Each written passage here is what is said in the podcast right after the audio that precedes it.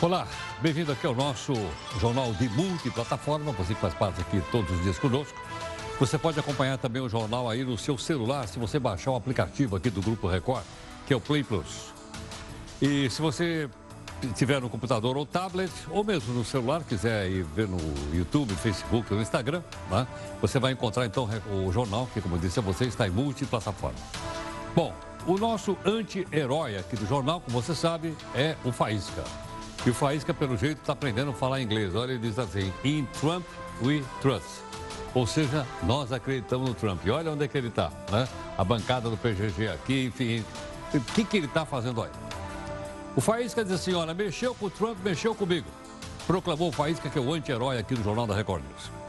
Ele está dizendo que é uma conspiração que tenta abrir um impeachment contra o presidente dos Estados Unidos. E diz mais, se viu querer derrubar o mais poderoso político do planeta. Só porque ele teria pedido uma ajudazinha ao presidente da Ucrânia para ganhar a eleição lá nos Estados Unidos? Olha, o país que está tão revoltado que ele convocou, olha lá, a bancada do PGG, o Partido dos Gatos Gatunos, para invadir o Capitólio. Está ali no fundinho, olha lá, olha lá, olha lá, olha lá o Capitólio ali. Mas estão todo mundo lá. Na sua opinião, você acha que a democracia dos Estados Unidos corre algum risco no governo Trump? Qual é a sua opinião? Mande aqui sua opinião para mim, pode ser aqui nas redes sociais da nossa Record News. Veja que o nosso portal, que é o r7.com, aqui do Grupo Record, diz lá, o Congresso derruba 18 dos 33 versos da lei de abuso de autoridade. A mais famosa aqui é aquela história das algemas, lembra não?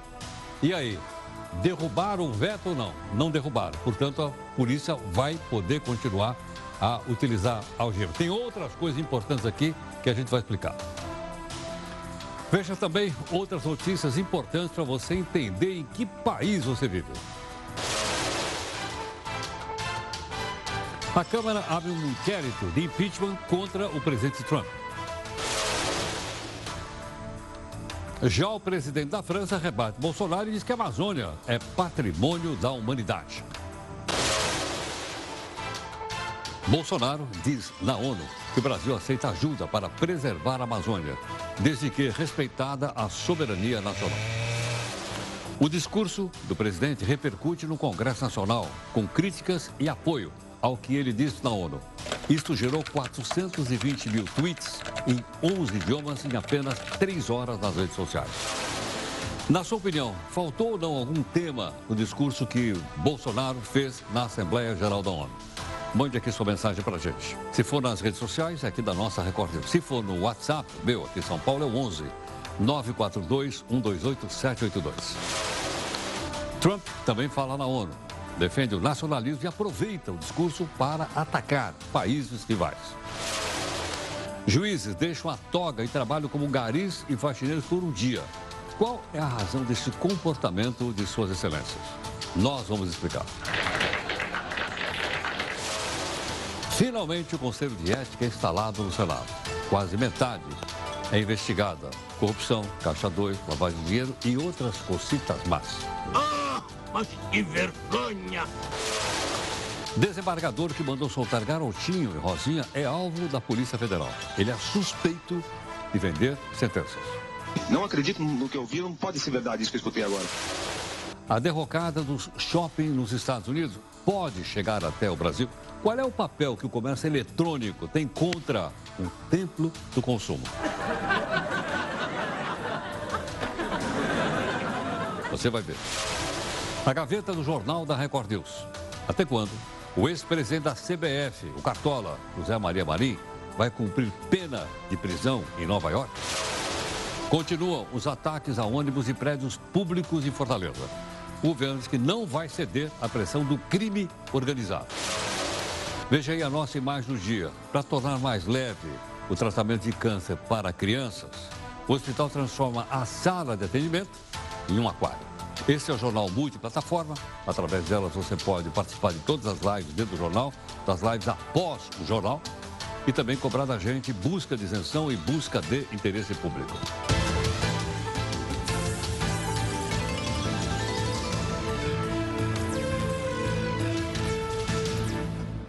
Olha, nossa live hoje começou às 6 horas da tarde, com o podcast que é, que é todo dia, porque houve uma reforma no estúdio onde a gente grava, lá no nosso r7.com.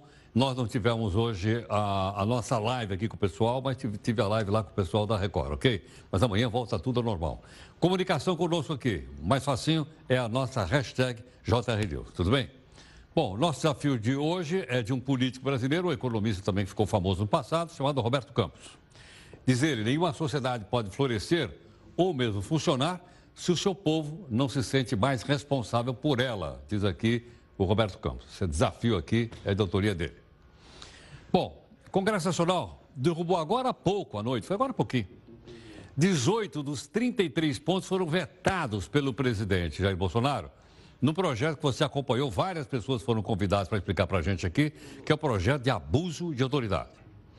Entre os trechos que voltam a valer estão aqueles que falam sobre constranger preso a produzir prova contra si mesmo e insistir em interrogatório, mesmo que o acusado tenha decidido exercer o direito de ficar quietinho, ficar palado. Entre os 15 que foram mantidos, uh, parece que o, o, o, aquele que proibiu o uso das algemas quando o preso não manifestar resistência. Então, esse foi mantido, portanto, a polícia vai poder usar a algema se porventura julgar que é necessário para a segurança do policial e também da pessoa que está sendo detida. Tudo bem? Bom, o país inteiro hoje acompanhou desde manhã, porque o discurso foi pela manhã lá na Assembleia da ONU em Nova York, como você sabe, a fala do presidente Bolsonaro. Foi na abertura né, da Assembleia. Em seu discurso de aproximadamente uns 31 minutos, ele rebateu as acusações sobre o desmatamento da Amazônia e disse também que o Brasil é um dos países que mais preserva o meio ambiente. E rebateu, sem citar o nome, o presidente da França, Emmanuel Macron. Em primeiro lugar, meu governo tem o compromisso solene com a preservação do meio ambiente e do desenvolvimento sustentável em benefício do Brasil e do mundo. É uma falácia dizer que a Amazônia é patrimônio da humanidade e um equívoco, como atestam os cientistas, afirmar que a Amazônia, a nossa floresta, é o pulmão do mundo. Valendo-se dessas falácias, um ou outro país, em vez de ajudar, embarcou nas mentiras da mídia e se portou de forma desrespeitosa com e com espírito colonialista questionaram aquilo que nos é mais sagrado, a nossa soberania. Será que é o presidente da França que está se referindo? Parece. Bolsonaro também falou que aceita ajuda para preservar a Amazônia, desde que, segundo ele, respeitada a soberania nacional. Vamos ver. Também rechaçamos as tentativas de instrumentalizar a questão ambiental ou a política indigenista em prol de interesses políticos e econômicos externos, em especial os disfarçados de boas intenções. Estamos prontos para, em parcerias e agregando valor, aproveitar de forma sustentável todo o nosso potencial. Bom, ele aproveitou também para mencionar diversos acordos firmados, eh, por exemplo, entre o Mercosul do qual o Brasil faz parte, como você sabe, e a União Europeia. Em apenas oito meses, concluímos os dois maiores acordos comerciais da história do país. Aqueles firmados entre o Mercosul e a União Europeia, e entre o Mercosul e a Área Europeia de Livre Comércio, o EFTA. Pretendemos seguir adiante com vários outros acordos nos próximos meses. Estamos prontos também para iniciar nosso processo de adesão à Organização para a Cooperação de Desenvolvimento Econômico, OCDE. Já estamos adiantados, adotando as práticas mundiais mais elevadas em todos os terrenos, desde a regulação financeira até a proteção ambiental. Você viu ali na plateia, cidadão barbudo atrás da plaquinha Brasil. Aquele lá é o Araújo o, o, o ministro das Relações Exteriores do Brasil acompanhando o pronunciamento. Bom, Bolsonaro disse ainda como o Brasil vai tratar áreas demarcadas, por exemplo, as chamadas terras indígenas. Hoje, 14% do território brasileiro está demarcado como terra indígena. Mas é preciso entender que nossos nativos são seres humanos, exatamente como qualquer um de nós. Eles querem e merecem usufruir dos mesmos direitos de que todos nós. Quero deixar claro: o Brasil não vai aumentar para 20% sua área já demarcada como terra indígena, como alguns chefes de Estado gostariam que acontecesse. Existe no Brasil 225 povos indígenas, além de referências de 70 tribos vivendo em locais isolados. Bom, agora o outro lado. Qual é o outro lado? O presidente da França, Emmanuel Macron, foi citado, não foi citado diretamente, mas se referia a ele, logicamente. E ele disse que não assistiu ao discurso do Bolsonaro, que estava ocupado, etc. A gente levantou isso aqui. Mas ele rebateu pelo menos um dos argumentos né, em relação à Amazônia. Sobre a declaração que você ouviu agora há pouquinho, de que há interesse colonialista, que é um termo pesado, e exploração de riqueza, Macron disse que todos querem apenas ajudar a Amazônia, né, com completo respeito à soberania brasileira.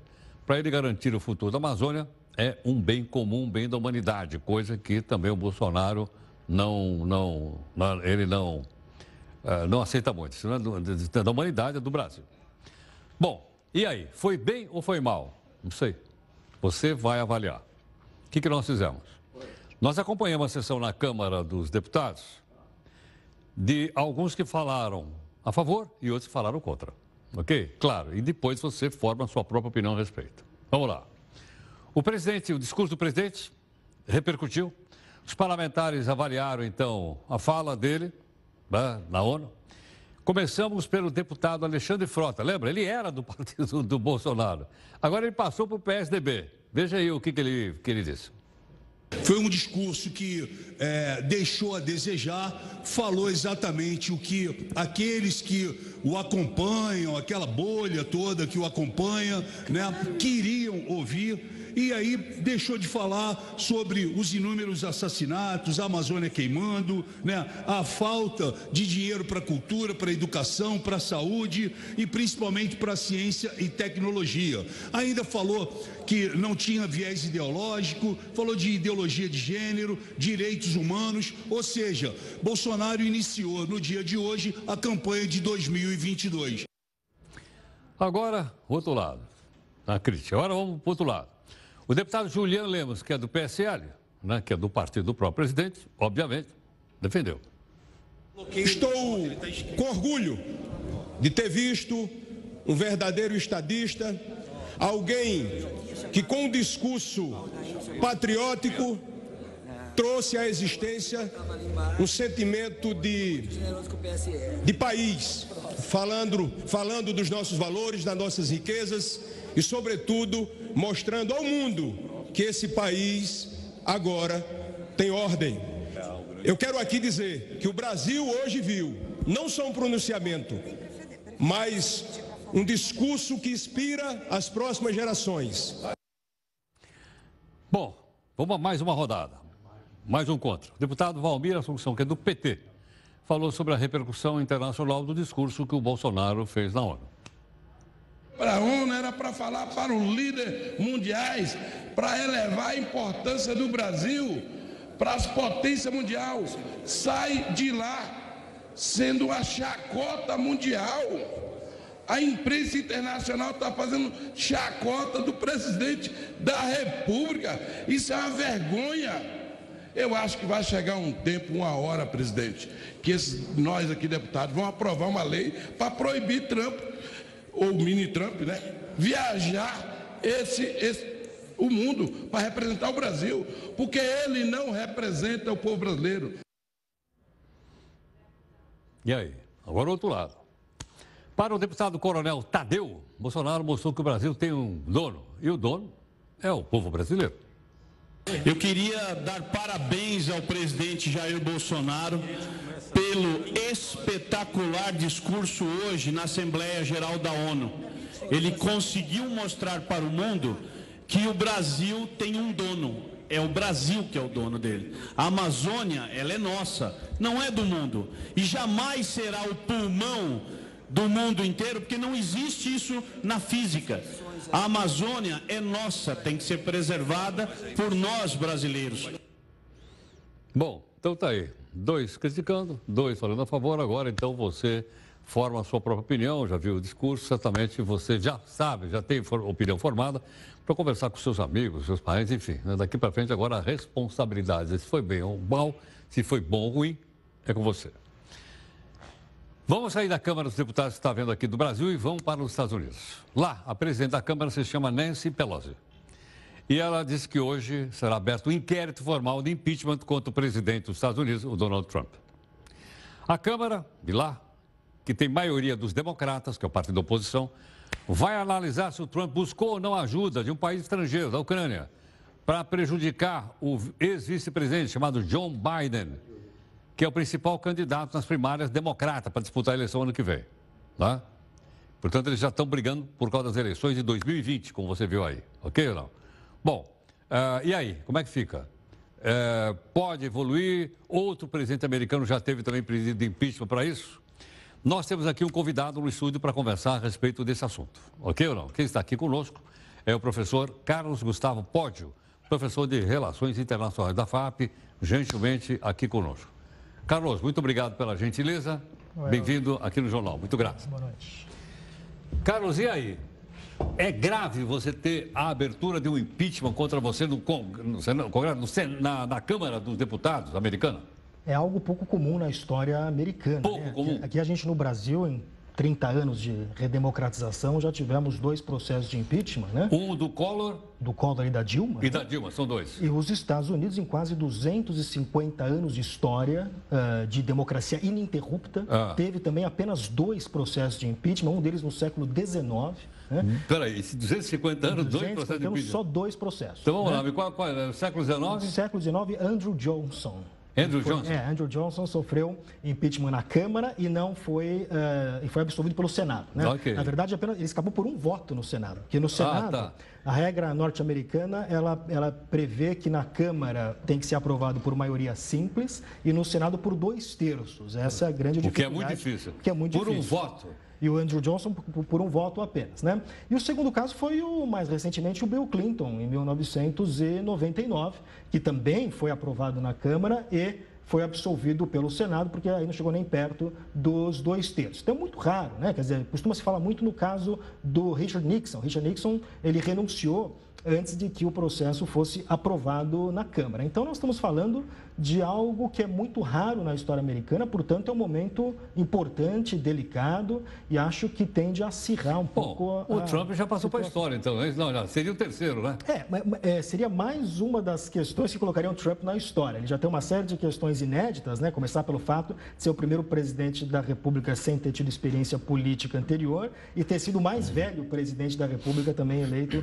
até agora aos 70 anos de idade, né? Então seria ele entra para a história ao lado desses presidentes uh, poucos presidentes norte-americanos que tiveram que enfrentar o início de um processo de impeachment no, no Congresso. Vamos lembrar que isso é apenas o início, né, doutor? Ainda isso tem que ser investigado, né? vai agora uh, para os comitês responsáveis, o comitê jurídico da Câmara dos Deputados vai avaliar. Né? A Constituição americana ela dá muita margem para interpretação sobre qual seria um crime que constituiria um crime de impeachment. Fala, por exemplo, em altos crimes, em malfeitos são coisas muito amplas, né, que cabe exatamente ao Congresso definir. Né? Então, uh, os deputados eles vão analisar uh, se há base para o processo de impeachment e os senadores eles vão julgar esse processo de impeachment. Agora, uh, ele é candidato ano que vem à reeleição pelo Partido Republicano. ser processado enfraquece a candidatura dele ou não? Olha, é muito difícil a gente dizer. Se a gente pegar um exemplo histórico, o próprio Bill Clinton, né? Ah. O Bill Clinton, quando começou o processo de impeachment com ele em 98, eh, a popularidade dele aumentou Bastante, Aumentou? Né? Aumentou e ele acabou sendo reeleito com uma margem muito grande. Perdão, ele, ele, foi, ele já tinha sido reeleito, né? E a ah. popularidade dele aumenta, e o que acontece é que nas eleições seguintes os republicanos vão muito mal. Né? Então, teve um custo político para o Partido Republicano, que abriu o processo, que abriu contra, o processo contra o Clinton, que era democrata. Né? Isso teve um custo político, porque a população viu isso como um ato de extremismo político por parte dos republicanos, porque não acreditava que era muito sério esse processo de Pode acontecer a mesma coisa agora? Pode acontecer. Esse era o medo que a presidente da Câmara, Nancy Pelosi, tinha até agora, antes de lançar esse processo de impeachment. Ela queria que fosse algo muito bem colocado para evitar esse destino que houve no caso do Bill Clinton. Então, se a população Agora o jogo é um pouco na opinião pública, né? A opinião pública que vai julgar o que, é, o que, que vai acontecer. Se a população perceber que a base para o impeachment, que é um processo sério, isso tende a ter um impacto político importante. Veja o caso do Nixon. Né? No caso do Nixon, o que aconteceu é que quando a população percebeu que de fato havia eh, base para o impeachment do Nixon, o Nixon foi perdendo popularidade e ele mesmo percebeu que não ia ter condições Aí de sobreviver e renunciou.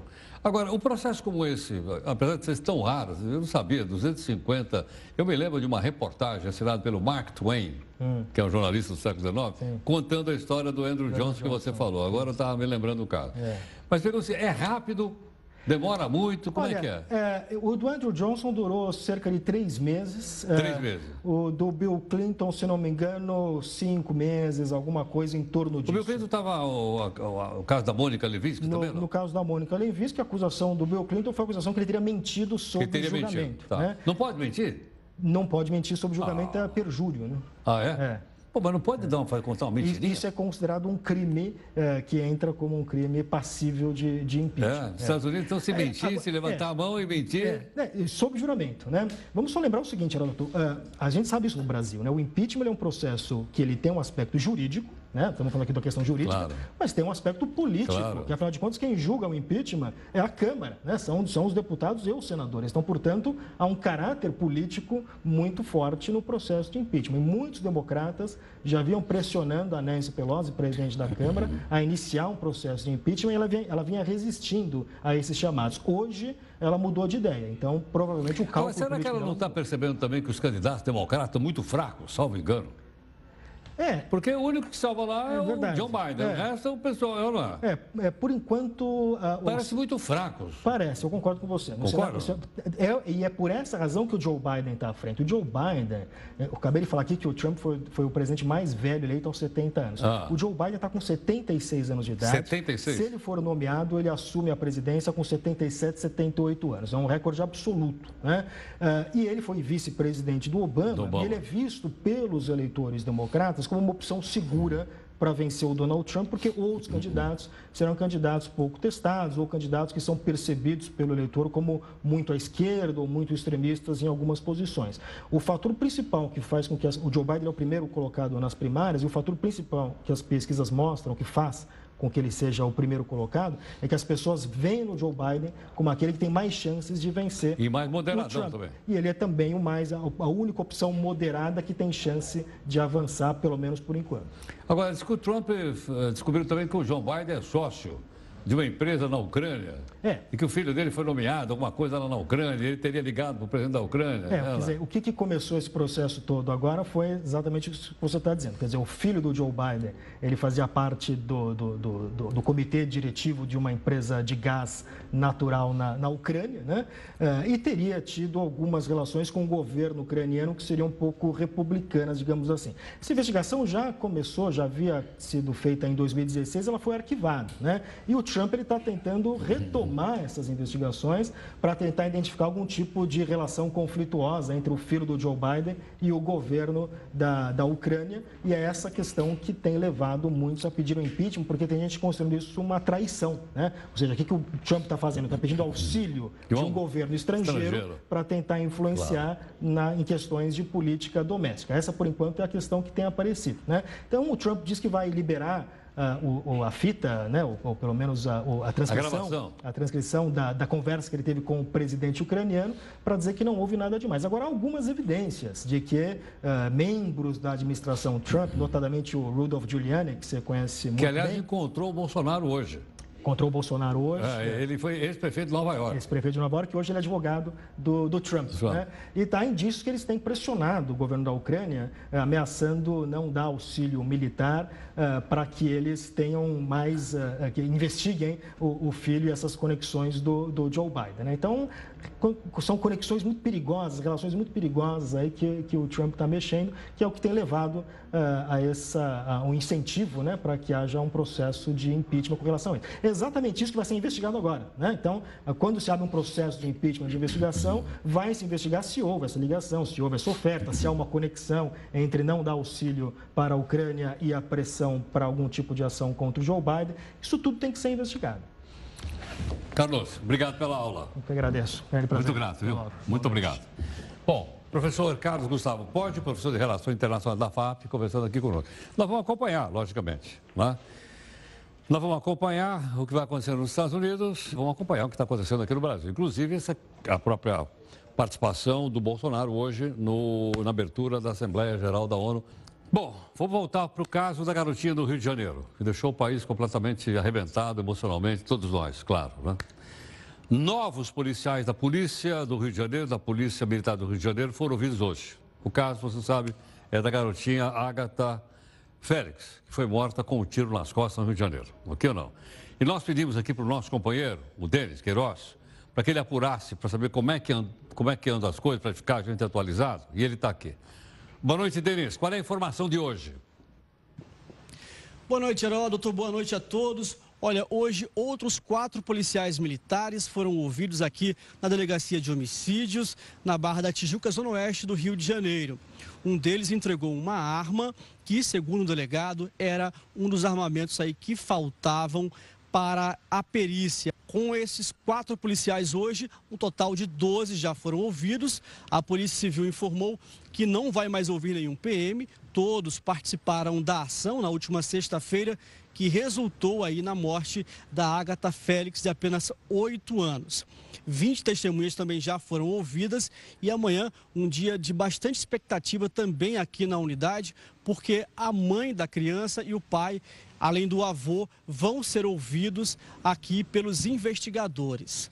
Os policiais também ouviram hoje pela manhã, mais uma vez, o motorista da van de transporte de passageiros que estava ali no momento da ação. Ele tinha contado ontem, inclusive, que no momento dessa ação a mala da Kombi estava aberta e o tiro acabou atingindo a menina pelas costas. Hoje, mais uma vez, ele foi ouvido. O delegado não quis falar qual era a dúvida, porque chamou ele mais uma vez, mas disse apenas que ele é uma peça-chave, uma testemunha importante aí para esse caso e ele deve participar da reconstituição do crime, que vai acontecer na próxima terça-feira, por volta de 8 e meia da noite, também no Complexo do Alemão. Além dele, todas as pessoas que estavam ali na Kombi ou estavam na região também vão ser chamadas para participar. Amanhã também, o delegado espera receber o resultado do laudo que foi feito no fragmento de bala encontrado no corpo da Ágata. Esse fragmento é importante para apontar qual foi a arma que acabou atingindo a menina, já que não foi possível afirmar isso, porque apenas um pequeno fragmento foi encontrado. Quando esse laudo chegar, os policiais vão fazer ali, inclusive, o confronto balístico com as armas dos policiais para saber se ela foi atingida por um tiro de bandidos ou dos policiais militares do Rio de Janeiro que participavam dessa operação. Por enquanto, são essas informações. É com você, doutor. Boa noite. Graças, obrigado. Olha, hoje, a pedido do deputado Ivan Valente, que é do pessoal aqui de São Paulo, os deputados fizeram uma homenagem à garotinha Ágata. Né? Ele pediu que todos os parlamentares ficassem em pé e fizessem um minuto de silêncio, como você está vendo aí no Congresso Nacional. Né? O Congresso se reuniu à tarde, você viu agora há pouquinho. O Congresso é a soma da Câmara e do Senado. Eles se reuniram para discutir se derrubavam ou não os vetos da chamada lei de abuso de autoridade. Alguns foram derrubados, outros não foram, como a gente contou para você aqui na abertura do jornal. Como são muitos e é muito difícil a gente entender, né? aos poucos a gente vai explicando para você o que está de pé e o que foi derrubado. Bom, ainda sobre o mesmo caso, do Rio de Janeiro. O governador lá se chama Wilson Witzel. Determinou que o Estado não gratifique mais os policiais por redução de mortes em operações e confronto. As mortes têm aumentado ano a ano. Até agosto desse ano, 1.249 pessoas foram mortas pela polícia, quase o dobro do registrado no igual período do, de 2009, quando foram 723 mortos. Ok? Bom, ainda sobre violência de um lado ou de outro no nosso país. Estamos, estamos aqui noticiando o que está acontecendo. Hoje foi o quinto dia de ataque, quinto, cinco dias seguidos, no Ceará, especialmente em Fortaleza. Até agora, pelo menos 35 veículos foram ou parcial ou totalmente destruídos com fogo. Material explosivo também. E os ataques atingiram os prédios públicos e uma torre de comunicação em Fortaleza. O governo diz o seguinte: que, que esses levantes são de detentos de dentro dos presídios que querem volta de regalias, com uma coisa que eu fiquei sabendo aqui, que é uma jabuticaba que só existe no Brasil, chamada visita íntima, lembra ou não? Tivemos aqui ó, a entrevista com a desembargadora? Pois é. Então, estão dizendo o seguinte, que pessoas ligadas aos bandidos, que estão presos, estão cumprindo pena, seriam os autores dos ataques. No bairro Varjota, em Fortaleza, o caminhão de uma empresa particular que presta serviços para a Ecofor foi alvo de bandidos hoje. Um dos funcionários que estava no veículo quando tudo aconteceu escapou por pouco. Nós estávamos fazendo a cola de lixo aqui, quando de repente surgiu, eles surgiram do nada. Aí mandaram nós ficar parados, nós ficamos, né? Aí era nada com nós não. Eles tocaram fogo na caçamba, mandaram o motorista descer, aí tocaram fogo na caçamba e, e saíram de novo. Né? Em outros pontos da cidade, mais ataques. No bairro Dunas, uma concessionária foi alvo dos criminosos. Carros que estavam estacionados na parte de trás do prédio foram atingidos pelo fogo. De acordo com funcionários do estabelecimento, pelo menos 16 veículos com valores de até 150 mil reais foram incendiados. O prejuízo total chegou a 2 milhões de reais. O bairro Vila Velha, ainda em Fortaleza, foi um dos que mais sofreram com as ações criminosas. Um micro-ônibus foi incendiado na Avenida L. A sede do juizado especial foi atingida com um coquetel Molotov. Este caminhão de lixo foi abordado pelos criminosos. A polícia e o corpo de bombeiros controlaram a situação. Este caminhão trafegava dentro do bairro Vila Velha quando bandidos abordaram o motorista e pediram para que ele descesse. O veículo seria incendiado. O motorista de prontidão viu a companhia de motos da Polícia Militar que expulsou os criminosos e de prontidão entregou o caminhão ao motorista. Caramba! Olha, quem está gentilmente conosco aqui é o Coronel José Vicente da Silva Filho, ex-secretário nacional de Segurança Pública, participando aqui do, do jornal. Coronel José Vicente, obrigado mais uma vez pela gentileza por atender aqui o Jornal da Record News. Boa noite, Heroto. Ah, o que nós mostramos aí em relação à Fortaleza são casos isolados. Ah, Fortaleza, Rio de Janeiro, ou, de certa forma, infelizmente, está disseminado pelo país. Não, Heródoto, o que nós temos são políticas locais com seus problemas, seus desastres uh, naturais que eles acabam provocando. Vamos ver o caso do Rio de Janeiro. O Itzel veio com uma política declarada por ele de confronto, de que apenas indo para cima dos uh, criminosos que estão vinculados às facções, às facções traficantes principalmente, ele afetaria todo o crime do estado do Rio de Janeiro, o que é um grande equívoco.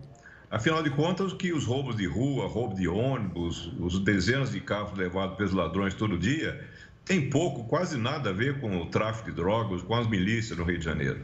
Essas outras áreas precisam do, do esforço do policiamento comum. E agora ele mostrou claramente a sua opção pelo confronto ao retirar da pauta aí das metas a serem atingidas para premiar até policiais a redução da letalidade. Ou seja, a redução da letalidade não é uma preocupação do governador, mas é uma preocupação no mundo todo, Heródoto. Agora, quando em relação ao Ceará, a atual gestão do Ceará, da secretaria e do próprio governador, eles foram culpados de elevar os homicídios no estado a mais de 5 mil casos, um estado que tem 3 milhões a menos de habitantes que a cidade de São Paulo, onde tem 700 homicídios. Depois fizeram uma grande atividade eh, policial intensa no começo do ano, Houve uma resposta, portanto, vigorosa aos ataques, ao terrorismo urbano que acabou sendo feito por grupos, existem três ou quatro grupos bastante ativos de criminosos lá no, Ceará. Nem se pode falar em crime organizado, são bandos, na verdade, que circulam pelas ruas. E depois o governo, eu estou fazendo muita propaganda das suas tecnologias, da sua inteligência, etc, etc e de repente voltaram os ataques, as ondas que estão registrando aí por, pela, por Fortaleza, assombrando a população e até o governo. Afinal de contas, onde é que estava toda a tecnologia, toda a inteligência que não pôde prever, não pôde dar uma resposta em tempo mais hábil do que está sendo dado agora lá, Heródoto? Essa é uma grande questão E o governo agora vai pedir, com um pires na mão, pedir um socorro absolutamente esdrúxulo ao governo federal para levar mais de 200 presos para os presídios federais.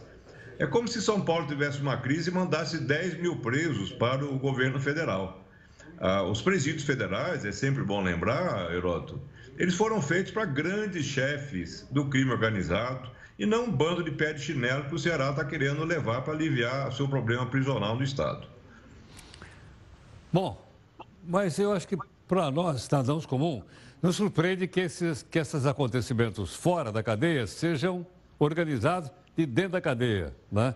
que sejam articulados lá e executados fora da cadeia, que dá facilidade com que há o trânsito de, até de comando de dentro para fora.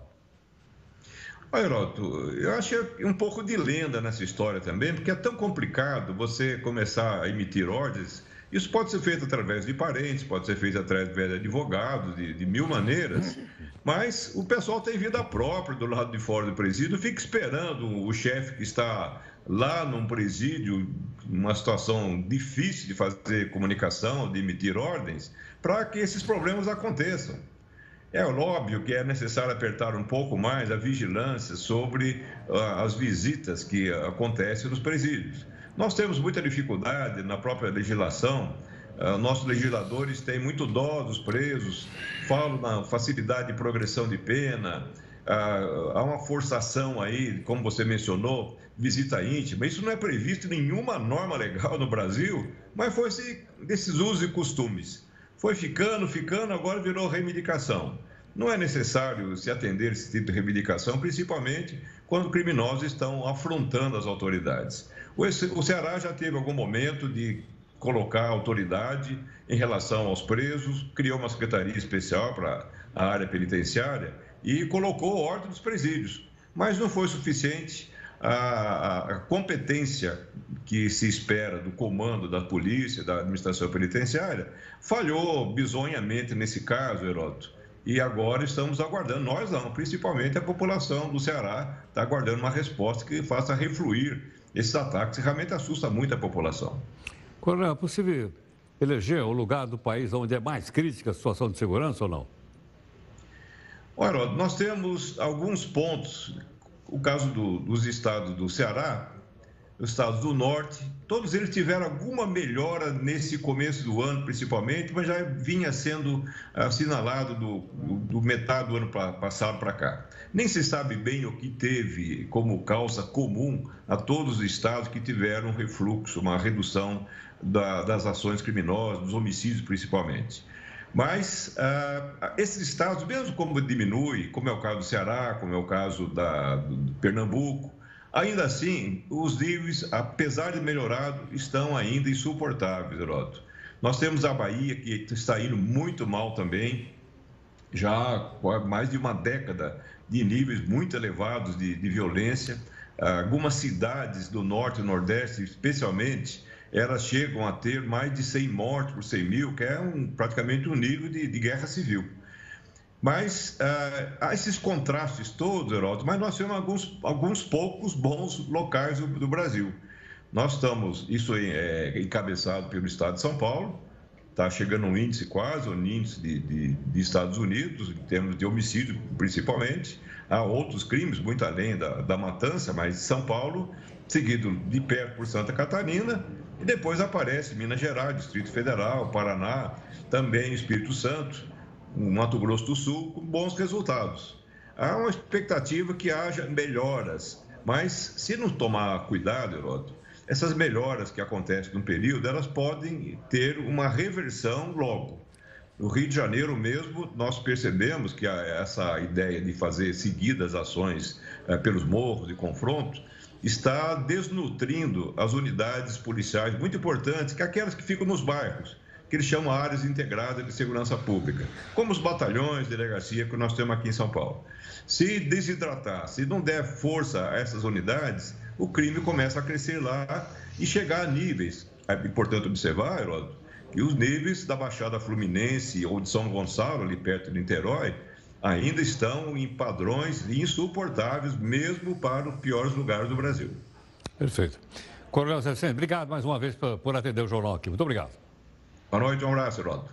Até mais. Muito obrigado. Coronel uh, José Vicente da Silva Filho, secretário nacional de Segurança Pública, dando uma geral, especialmente em cima do Ceará, que é o motivo da nossa reportagem, você viu, mas também lembrando de outros casos no nosso país. Você se lembra daquele rapaz de 37 anos que foi torturado? Lembra não? Que tentou pegar carne no supermercado extra? Lembra, não?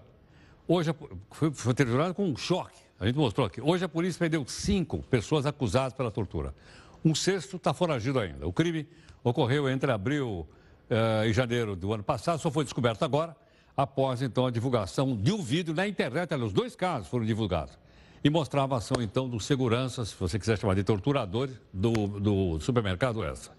Dos cinco detidos, dois confessaram o crime, foram iniciados por tortura e omissão. Os demais vão cumprir pena de prisão temporária. Vamos ver o que vai dar isso, ok? Bom, nós queremos então a sua opinião aqui na nossa segunda live. Você assistiu uh, várias vezes aqui na Record News durante todo o dia o discurso do presidente Bolsonaro e, obviamente, você tem e formou opinião a respeito dele. Vamos lá. Vê se dá para entender o seguinte: o Conselho de Ética foi instalado, o Conselho de Ética. Ia ser instalado hoje, foi adiado para amanhã. Não sei por quê. Já são sete meses de atraso. O Congresso tomou posse há sete meses, sete ou oito meses. E até agora nada de Conselho de Ética. Mas o que chama a atenção no Conselho de Ética, formado por 14 senadores, metade, ou seja, quase metade, seis dos 14, estão sendo investigados. Os crimes são os mais diversos. Tem gente lá que responde por caixa 2, corrupção, lavagem de dinheiro, entre outras, peculato, entre outras coisas. Então, dá uma olhadinha aqui no telão. Não é uma coisa inusitada, quer dizer, fazer parte do Conselho de Ética, a pessoa está respondendo, é suspeita, hein? Ninguém foi condenado aqui. Então está lá, suspeitos, no Conselho de Ética. Ciro Nogueira, Marcelo Castro, Confúcio Moura, Weverton Rocha, Jacques Wagner e Teomário Mota. Então fazem parte do conselho e estão sendo investigados. Não sei como é que funciona isso. Em todo caso, a gente tem que tomar conhecimento. No Rio, a Escola Judicial do Tribunal Regional do Trabalho criou um, um projeto chamado Vivendo Trabalho Subalterno.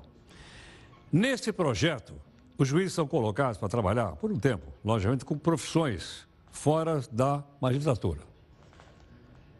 Por exemplo, eles, cari, faxineiro, copeiro, podia ser jornalista.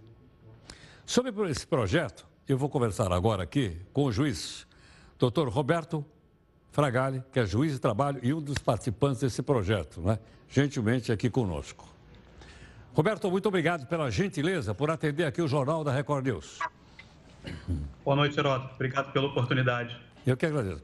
Roberto, qual é a intenção, então, do juiz deixar né, a, o seu gabinete lá no fórum e exercer uma outra profissão como essas que a gente citou aqui?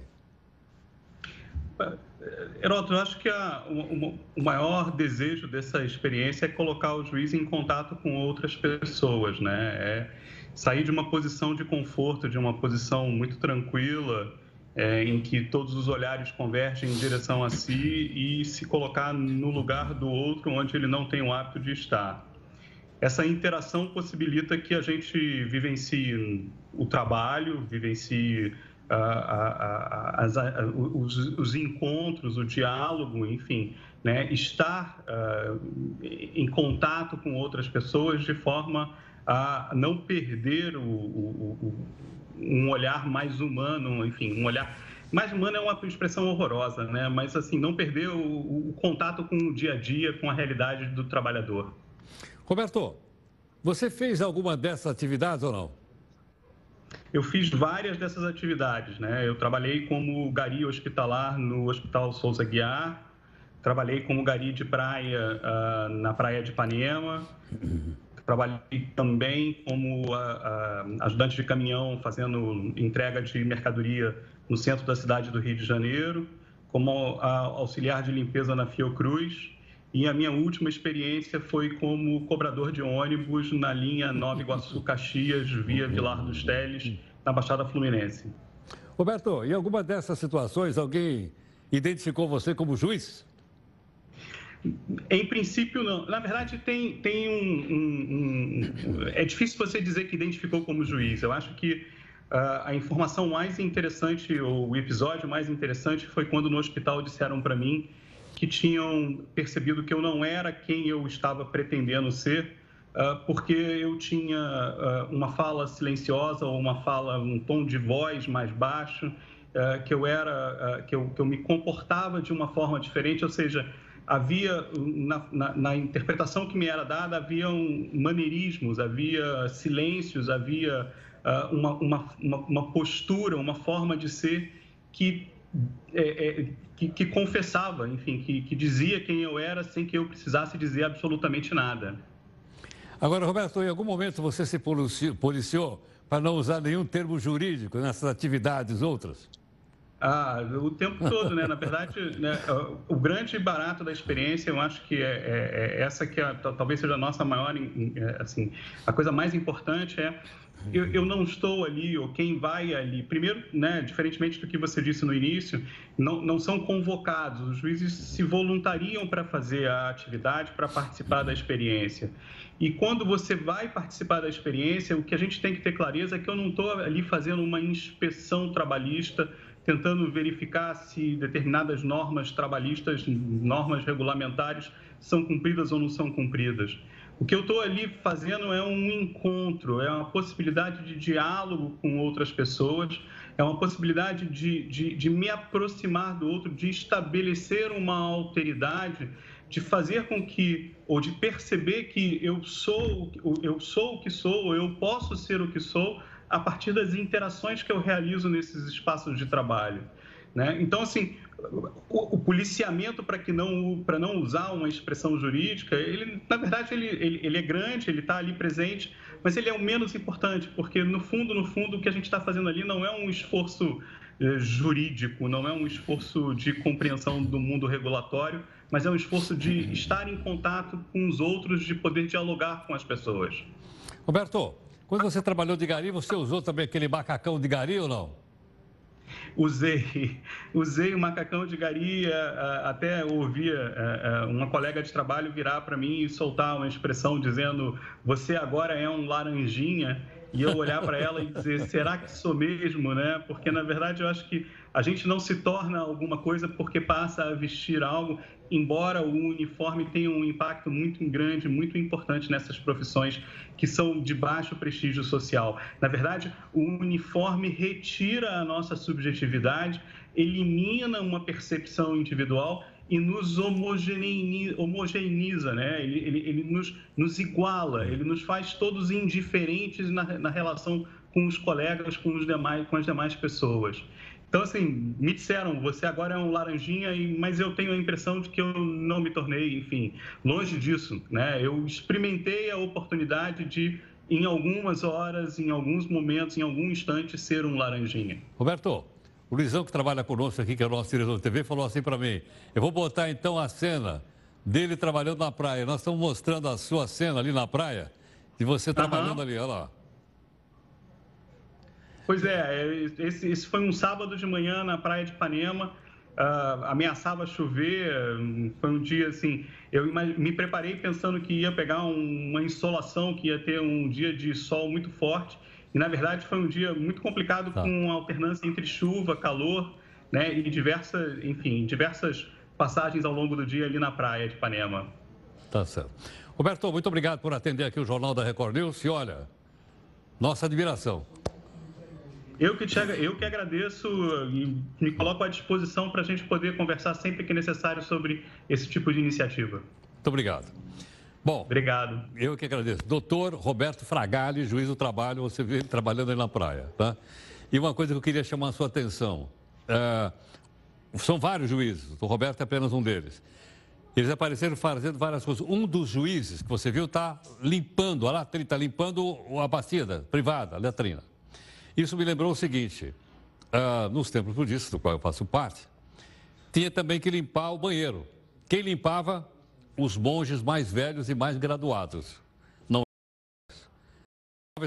eram os mais graduados. E uma vez até perguntei, escuta, por que faz isso?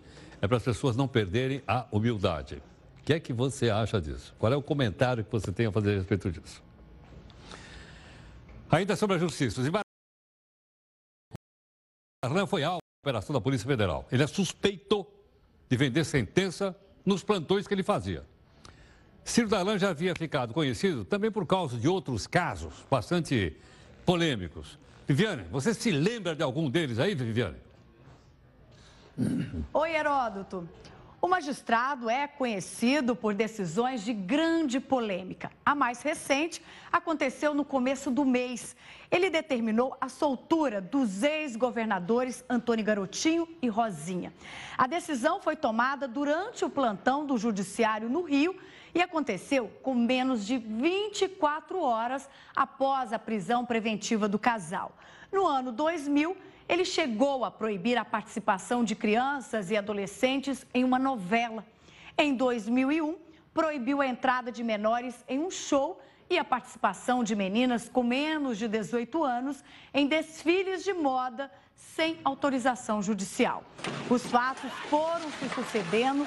Em 2014, por exemplo, Ciro deu a 23 black blocs acusados de organizar atos violentos que seriam realizados durante a Copa do Mundo, o direito de responder em liberdade ao processo por associação criminosa armada. O grupo era investigado pela polícia e 19 deles foram presos na véspera da final da Copa.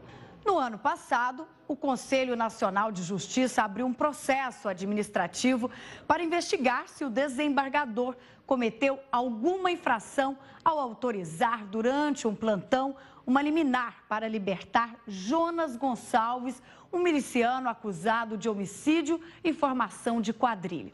De acordo com o processo, o advogado Renato Darlan Camurati de Oliveira, filho do desembargador, foi quem defendeu Jonas. Agora, Ciro é investigado pelo Superior Tribunal de Justiça por supostamente usar os plantões judiciários para vender ordens em habeas corpus. Hoje foram cumpridos 11 mandados de busca e apreensão em cinco endereços ligados a ele. O esquema foi revelado pela delação premiada do ex-controlador-geral da Câmara Municipal de Resende, Christian Guimarães Viana. É com você, Heródoto. O Conselho Nacional de Justiça afastou hoje um juiz e cinco desembargadores da Bahia. Suspeita venda de decisões judiciais, tráfico de influência. O plenário instaurou um processo administrativo para apurar as possíveis infrações. Segundo o Conselho, os investigados interferiam em processo e até assediavam colegas. O ex-presidente Lula pediu benefício da justiça gratuita em ação de danos morais movidas contra ele pelo promotor Cássio Concerino, aqui de São Paulo. Ele alegou estar preso e com os bens bloqueados, por esse motivo não pode pagar advogado. Lula não queria pagar as custas processuais, calculadas em R$ 2.400. Ao negar o pedido de Lula, não aceitou, a justiça alegou tratasse de um valor singelo e, portanto, ele teria condições de pagar. Isso é apenas uma informação para você, tudo bem? Bom, vamos para a nossa terceira live aqui para você opinar sobre o que aconteceu na ONU hoje. A Polícia Federal perdeu cerca de 120 mil reais na casa do deputado federal Fernando Bezerra Coelho Filho. Em operação realizada na semana passada envolvendo o parlamentar. O pai dele é um senador e líder do governo. Chama-se Fernando Bezerra Coelho. Foram encontrados 55 mil reais em dinheiro vivo e os valores estavam divididos em envelopes bancários, cada um com 2.500 reais. Olha que coisa interessante. Por que, que a gente pega 55 mil reais e bota tudo no envelopinho diferente? O que será, hein? Tem ideia? E o aposta cidade de Sorriso, em Mato Grosso, vai levar 44, mil, 44 milhões de reais da Mega Sena. Olha, 44 milhões de reais é mais grande do que o Gedel tinha naquele bunker lá, lembra não? Números sorteados, está aí no telão? Cadê os números aí?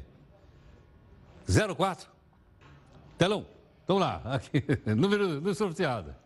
0408 26 33 46 53. Cadê o número 13 que não aparece aqui? Porque os astrólogos, astrólogas, adivinhos, adivinhas, tem que aparecer o número 13. E não aparece. Aqui não, está aí.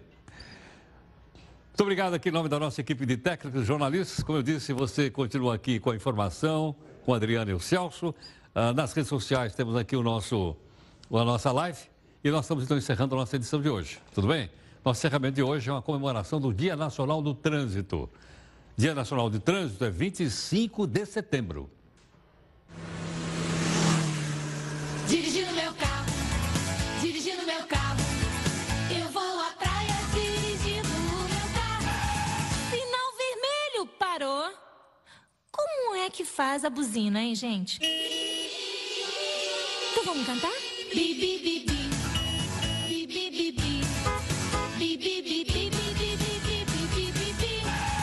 Sinal vermelho parou. Como é que faz o barulhinho do limpador do para-brisa, gente? Ih, que legal, vamos lá agora. Xiu, xiu, xiu, xiu. Xiu, xiu, xiu, xiu. Xiu, xiu, xiu, xiu, xiu, xiu, xiu, xiu, xiu, xiu, xiu, xiu. Bi, bi, bi, bi. Bi, bi, bi, bi. Bi, bi, bi, bi, bi, bi, bi, bi, bi, bi, bi, bi. Jornal da Record News.